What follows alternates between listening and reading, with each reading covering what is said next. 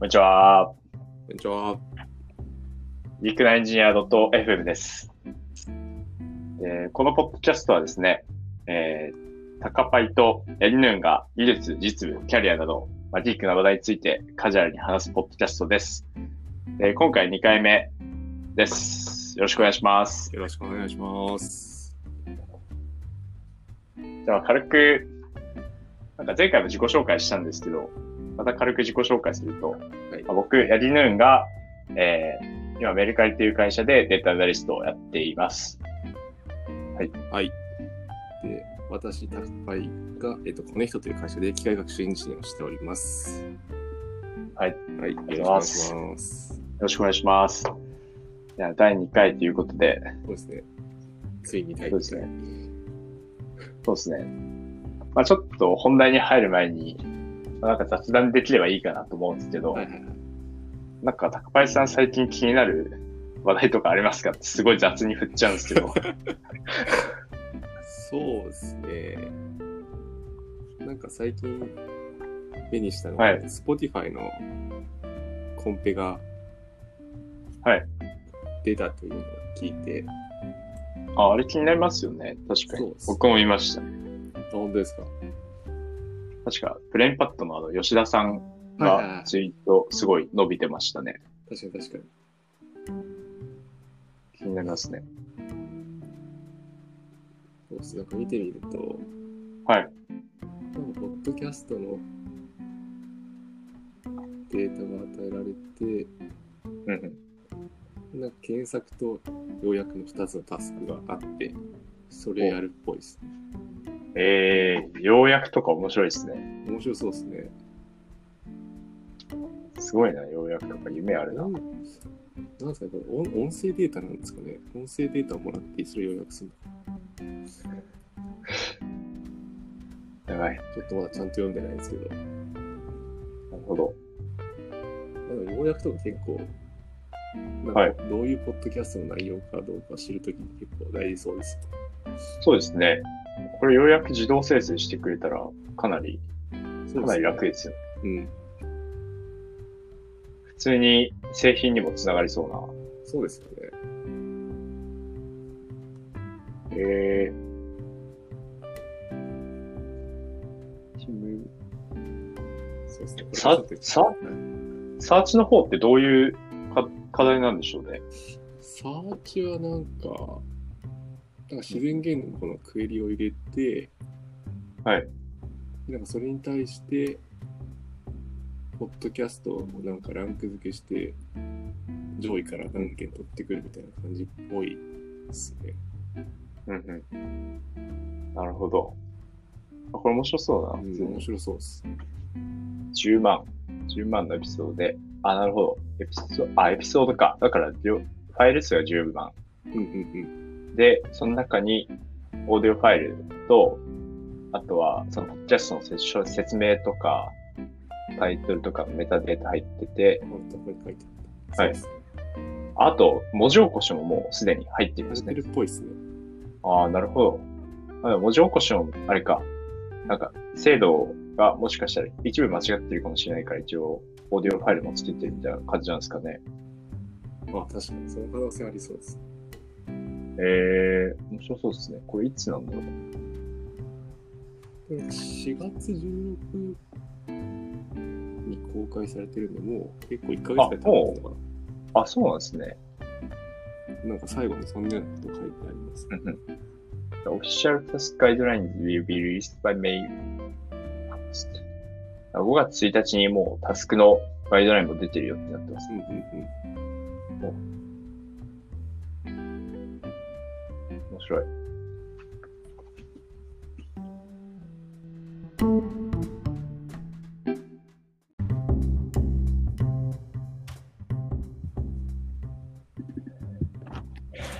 ちょっと雑談も済んだところでそうですね。本題に入りますか？問。題に。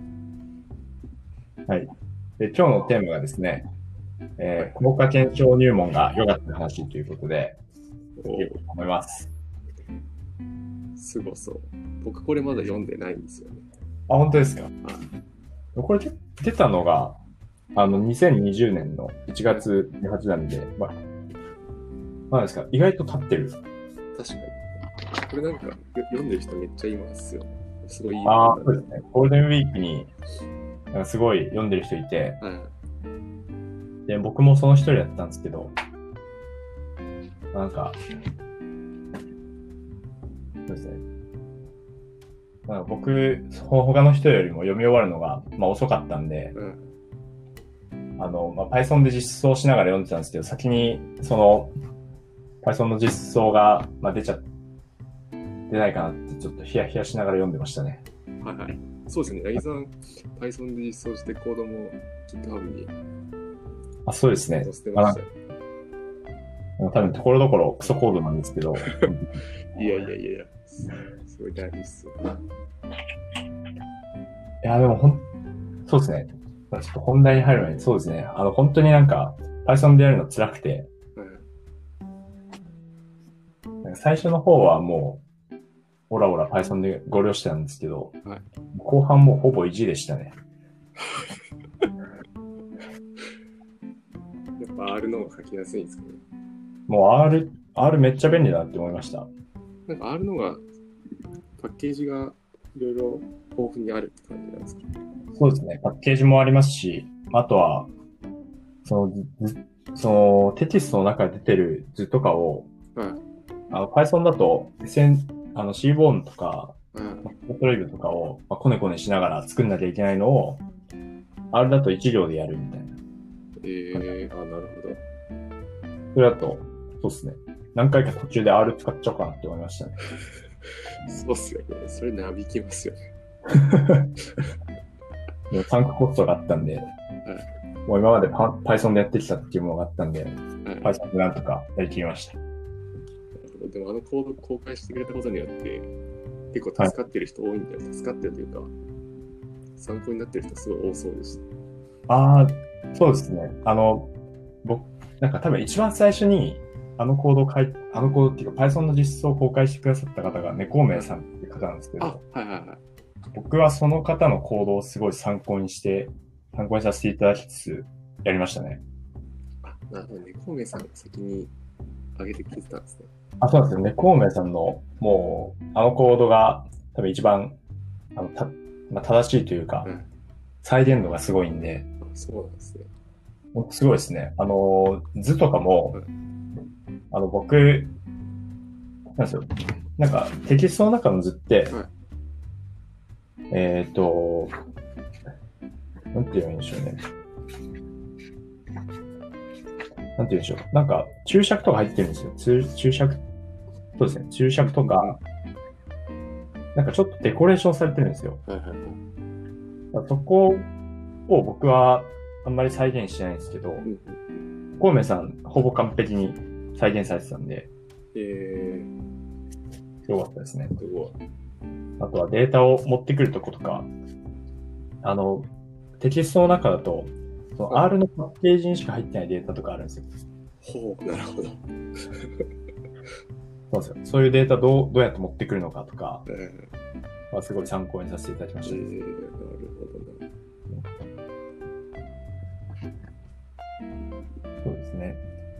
これちょっと本についてはい紹介させていただくと、あそうですね。簡単に。はい。で、著者の方が、あの、安井翔太さんっていう、あの、サイバーエージェントのえー方です。で、まあ、軽量経済学とかを研究されている方です。うんうんで、まあ、因果推、これ、効果検証入門って、まあ、因果推論のまあ入門書みたいな感じなんですけど、はいはい。まあ因果推論ってどういうものかっていうと、まあこれあの、僕もそんなに詳しくないんで、本文から引用させていただくんですけど、まあ、大きく2つの流派があって、で、1つが、えールービン、ルービンの因果推論っていう方で、それは因果を欠損の問題として捉えるとうんいう感じで、でもう1つが、パール。これパールっていうのがうん。パール。えで、これはベイジアンネットワークをと呼ばれる手法を出発点した手法ですと。で、今回のこの効果検証入門の方では、ルービンの方のアプローチーを書いてます。で僕もそのパールの方は、あの、学んだことがないので、はいはい。正直わかりませんっていう感じですね。なるほど、で、まあどういう流れで本が進んでいくかというと、まあ、まず最初に、まあ、RCT って、まあ、RCT がまあ一番その効果を測るのにまあ最適、最適というか、まあ、まあ、思考のは、思考の手法ですよねっていう。と思うんですよ。で実際にその、その、えーマーケティングメールのその配信の例を出して、まあ、配信された場合と配信されなかった場合で、どんぐらい売り上げが違うのかっていうのを比較する RCT の話を出して、うんでこれだと、まあ、メールによってどんぐらいの売り上げの増加が望めたのかっていうのが出せますよねっていう話をするんですけど、まあ、ただ、その、できないタイミングとか、RCT できないタイミングとか、まあ、あとは、RCT のように見えて、実は RCT じゃない、ランダマイズされてない状況って、まあ、いっぱいありますよねっていう話をして、で、だから、この因果推論的なアプローチが必要なんですよっていう話に行くんですよね。うんなるほど、なるほで、このできないタイミングってはい、まあ、どういうタイミングかっていうと、まあ、例えば、あの、制作とか、まあ、あ、制作とかじゃないか。まあ、その、例えば、特定地域だけ所得税めっちゃ上げて。特定地域はそのままですみたいなことってしづらいじゃないですか。ああ、あ、そういうことか、そうですね。確かに確かに。そういう時って完全にその、まあ理想としては、その、上げる人と上げない、上げないっていうか、まあそのままの据え置きの人うんを、うんこうランダム化して。で、その、まあ動かしたい変数がどうなるのかっていうのを見るのが理想的な手法だと思うんですけど、まあ、実際その国民のその不公平性だったり、うんうんうん。でまあ、実際はできないですよねっていうことがあるんで、確かに確かに。まあそういうタイミングとか、まあ普通にありますよねっていうこととか、あとは RCT のように見えて、見えてもなってないっていう状況は、まあ例えば、その、メールを配信するにしても、うんうんこの、まあ、ロイヤリティの高いユーザー、の例えばクークーポンとかって、あの、普通にコストがかかるんで、多分あの、機械学習とかではい、クーポン使ってくれそうなユーザーに対して送るっていうのが、そのまあ、ビジネス上は好まれると思うんですけど、そういう場合って、そのクーポンを開封して、あ、開封するだろうっていう見込みのユーザーに対して送ってるんで、この本で出てくるあのセレクションバイアスってものがかかってるんですよ。つまりその、クーポンを送った対象は、まあ、その、その時点で結構売り上げが高いので、うん。そのクーポンを送られなかった対象に対、クーポンを送られなかった人たちの、との売り上げをこう比べると、そのクーポンの効果によるものと、プラスして、もともとその、もともと売り上げが高いっていう、そのバイアスが加わって、その実効果が見えてしまうっていう話ですね。ああ、なるほど、なるほど。あれですよ、なんか CTR とかも、はい。まあ、RCT するときに、そもそもこの分けたときに、分けた方がもともと CTR が高かったら、それはい意味がないというか、うん、うん、そうですね。そういそうイメージがあってますかね。あ合ってます、合ってます。そうです、そうです。なので、そのデフォルトの CTR の違いも、その加味する必要がありますよねっていう。そうですね。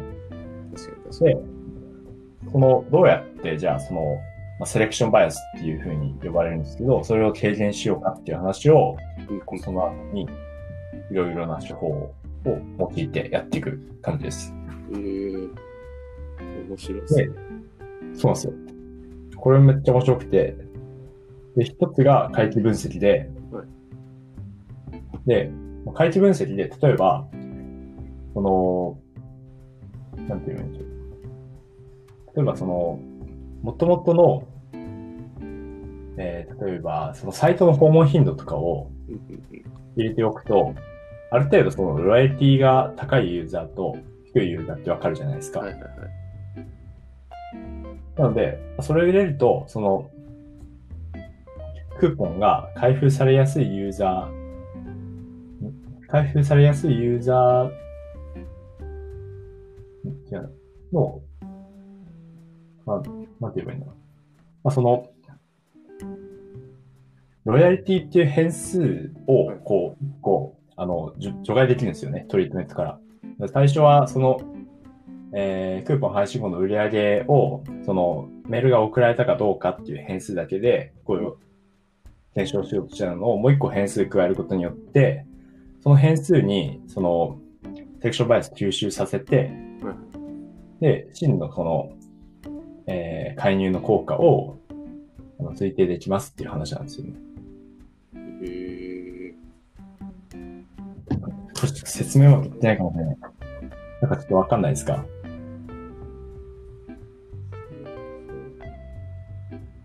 新しい変変数を入れるみたいなイメージになるんですよね。あ、そうです、そうです。ほうほうほ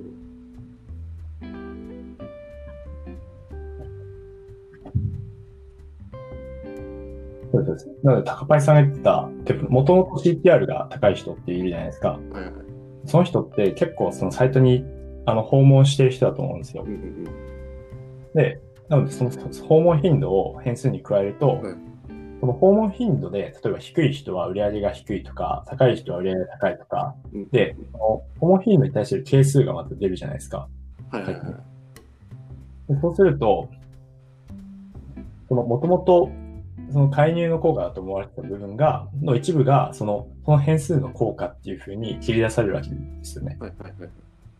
で最初、その介入の効果が100だと思われてたものが、変数に加えることによって、その50になるみたいなイメージです。ああ、なるほどなるほど。そうすると、その元々の、その元々、えーロイヤリティ高いユーザーにメールを送ってたっていう、このバイアスを軽減できますよねっていう話なんですよ。ああ、確かにできそう。今の話をで、それを、まあ、強変量って呼ぶんですけどただその強変量の選択って結構大変ですよねっていう話をするんですよね。うんうんうん。これなんか変数が多いからとか、そういうあ感そうです変数が多いタイミングもあるじ。しう、んうんあと、強変量そもそも、なんかわかんないとかもありますねっていうので、次に傾向スコアの話に行きます。うんで、傾向スコアはなどういうものかっていうと、簡単に言うと、その介入が起こる確率です。なので、例えば、まあ、この介入が起こる確率っていうのは、あの、ロジスティック回帰とか、まあ、機械学習的に推定されるものなんですけど、0、0から1で。で、そうですね。まあ例えばさっきのメール配信の例で言うと、あの、まあ、直近の訪問、訪問日数とか、あとは登録からどんぐらい経ってるかとか、うん。そういったいろんなその変数をまあロジロジスティック回帰とかにまあ入れると、その介入が起こる確率っていうのが出ますよね。はいはい。えー目的変数がこの、この場合は、あの、介入があったかどうかですね。介入があったかどうかも01で、そそれをっていうのは、あの、メールの開封みたいな話あ、そうです、そうです。ですね。はいはい。で、それを予測しに行くと、その傾向数が出て、で、例えばそのデフォルトで、ロイヤリティ高いユーザーだけに送ってるとすると、まあその、ロイヤリティ高いユーザー、そうですね。このロイヤリティ高いユーザーっていうところの、なんか確率みたいなのが出るんですよ。まあ、っていうか、まあ普通に、普通にロジスティック回帰すれば出ると思うんですけど、で、それを使って、マッチングっていう方法とかはい、あとは、えっ、と、IPW っていう、インバースプロペンシティ、なんていうちょっと訳忘れましたけど、IPW っていう、その傾向スコアの逆数で思い付けする方法とかえーあって、でそこでデバイアスしましょうっていうのがあります。なるほど、なるほど。で、あと、最後、DID、その Defin- Difference in Difference っていう方法、差の差分析とか呼ばれる方法があるんですけど、うんまあそういう方法とか、あとは RDD っていう回帰不連続デザイン、Regression Discontinuity Design っていう方法があって、そういう方法とかもありますよっていうのを説明してくださる感じですね。うんで、まあ、最後、なんか付録に R とか R スタジオの使い方も書いてあって、全然ここから R 入門できそうな、うんあ、そうなんですね。あそうなののとか、結構、お腹いっぱいになる本でした。確かに。良さそう。なんか結構実務でも使えそうなものがありそうだなっていう印象を受けたんですけど。あ、そうですね。なんか、もうこの人、この方自身がすごい実務意識して書かれているなと思って、うん。で実際にその実例の分析コードとかも載ってて、あ、実例っていうかまあその、まあ、か仮想の例なんですけど、実際の実務でもありそうな場面のコードとかも載ってるので、普通に実務に活かせると思いますね。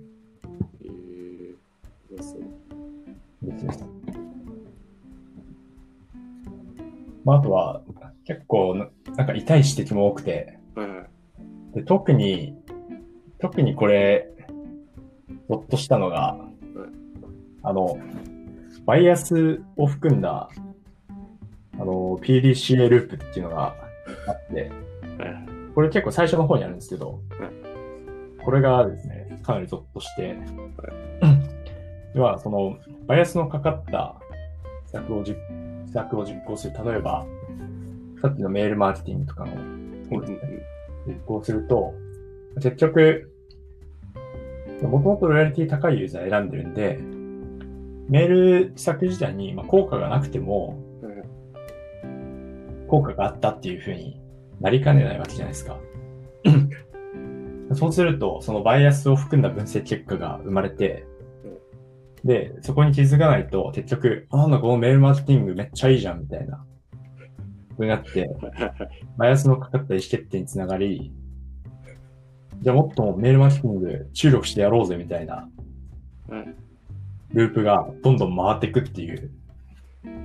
それめっちゃ怖いっすね。そうなんですよ。めっちゃ怖いですよね、これ。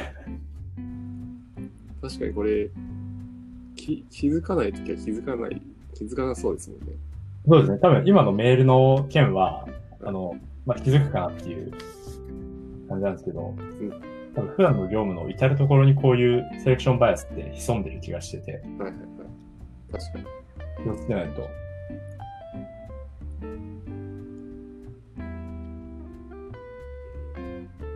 そうですね。そうだな。この話していいかわかんないけど、なんか前の会社で、あの前の会社はなんかサブスクリプションサービスの。やってたんですけど、はい。なんかあの、一時期めっちゃ、あサブスクリプションサービスって、あの、10日間のトライアル期間があった後に、あの、実際有料化して、はいえー、お金発生しますよっていう。ここからその1ヶ月とか6ヶ月とか、その特定期間で、こう、サブスクリプションささせてきますよっていうものだったんですけど、なぜかその、ある時を境にして、有料化率がめっちゃ落ち込むみたいなことがあったんですよ。えで、それが、まあなんでかっていうのを調べたんですけどはい、ちょうどその有料化率が落ち込み始めた時って、あの、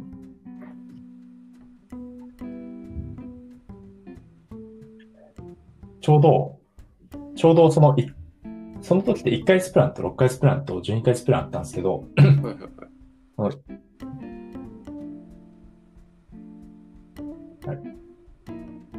あ、そうだな。その時って、そうだ、あの、サービス始めた当初で、はいはい。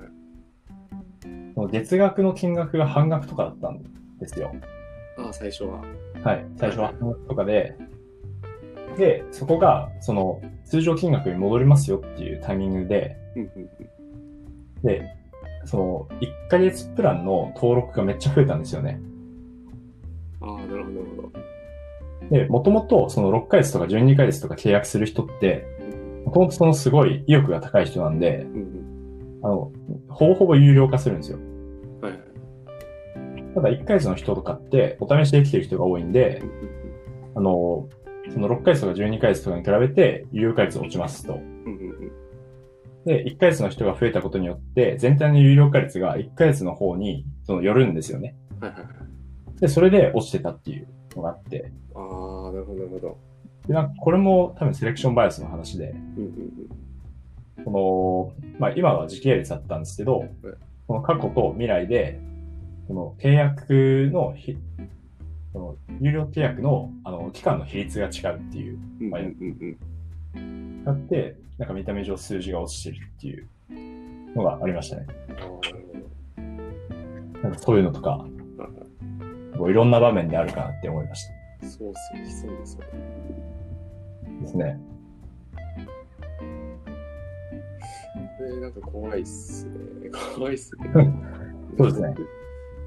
かなりこういう痛い指摘が、あの本のいろんなところに散りばめられていて、うんうんうんこう身をつまされるものも多かったです。そうっすよね。なんか弊社だと今、はい。まあ、結構データ分析的な文化は根付いてるんですけど、はい。なんかそもそもその数値がちゃんと合ってるかどうかみたいなところは結構、なんだろう。データアナリストとかサイエンティストの人がいるわけじゃないんで、はい。なんか、ふわっとしてるじゃないですけど、うんなんでその、この話を聞いて、なんか、普通に起こり得そうだなっていうのを感じたんで、ちゃんと勉強しようと思いましたね。いや、ですよね。そうですね。ね。そうですね。あと僕、これ、あの、原因と結果の経済学っていう、はいはい。多分、結構、たくさん売れた本があると思うんですけどこの本の地理に読んで、お、なるほど。えー原因と結果の経済学だと、あの、はい数字とかも出てこなくて、はいはい。すごいとっつきやすくて、ざくっと、まあ本当にざくっと因果性のことが学べてよかったんですけど、はいまあ、この本でちゃんと、まあそんなに多くはないんですけど、数式とか実際のコードとかを見ながら、その手法について学べたので、まあすごい良かったなと思いました。読んでみます。両方読んでみます。ありがとうございます。多分原因と結果の経済学すごいあの、結構すぐ読めると思いますね。あ、本当ですか？読みやすい。すごく読みやすい本です。本当なんかすごい売れてそう。そう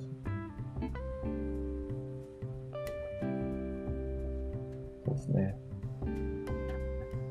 あと結構、この効果検証入門、あの、かゆい、かゆいところっていうか、まあ、多分、そのよくある質問みたいな感じで、まとめてくださってる部分もあって、うんで、例えば、その傾向スコアを、その強変量から予測するっていうのがあったと思うんですけど、その、このモデルの精度って気にするべきなのとか、実際気にするべきではないっていうことをおっしゃってくださってるんですけど、はいはいまあ、そういうとことか、多分その、実務を進めていくにあたって気になるポイントとかを、もう先回りして解説してくださってるので、うんうん。そこはすごい勉強になりました。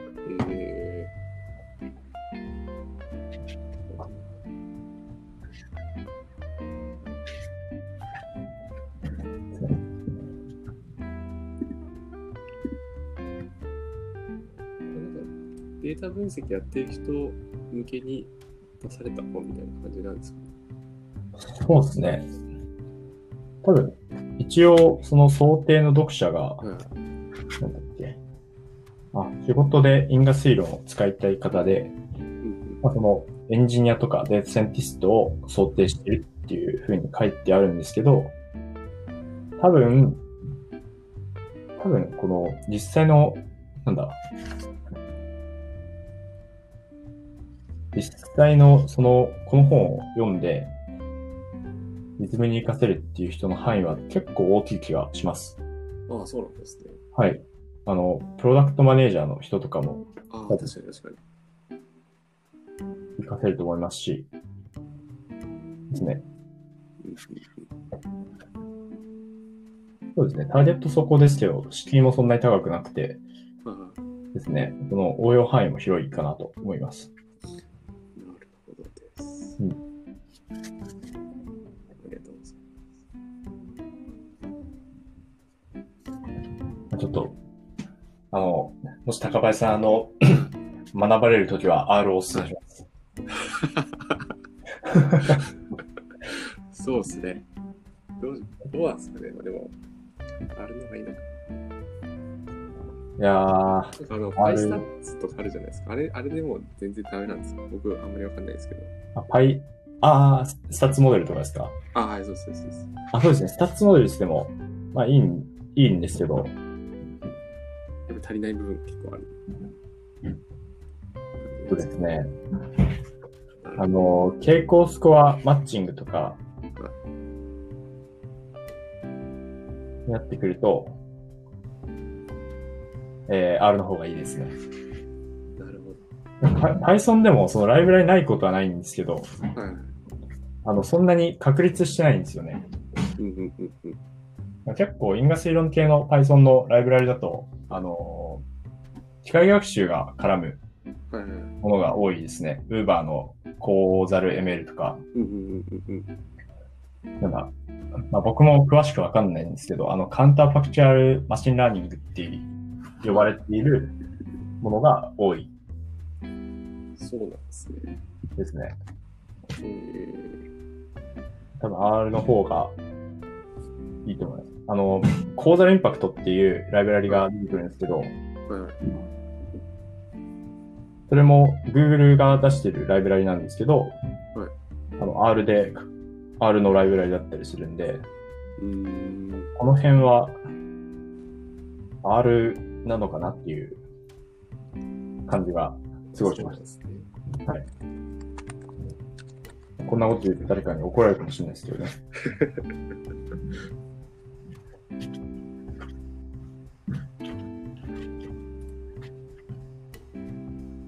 ですね。ちょっとなんか Python にこだわってた自分がちょっと小さく思いましたね。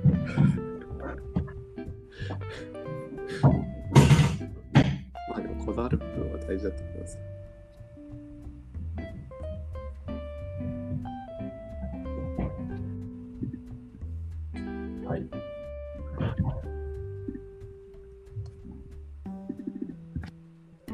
んなとこですかね。そうですね。であと、すごい、あの、実装していくときに参考にさせていただく記事とかも、あの、後ほど、あの、ノートの方に貼っておきます。あ、わかりましはい。じゃあこんな。感じで、はい。はい。じゃあ、ご視聴いただきありがとうございました。はい、ありがとうございました。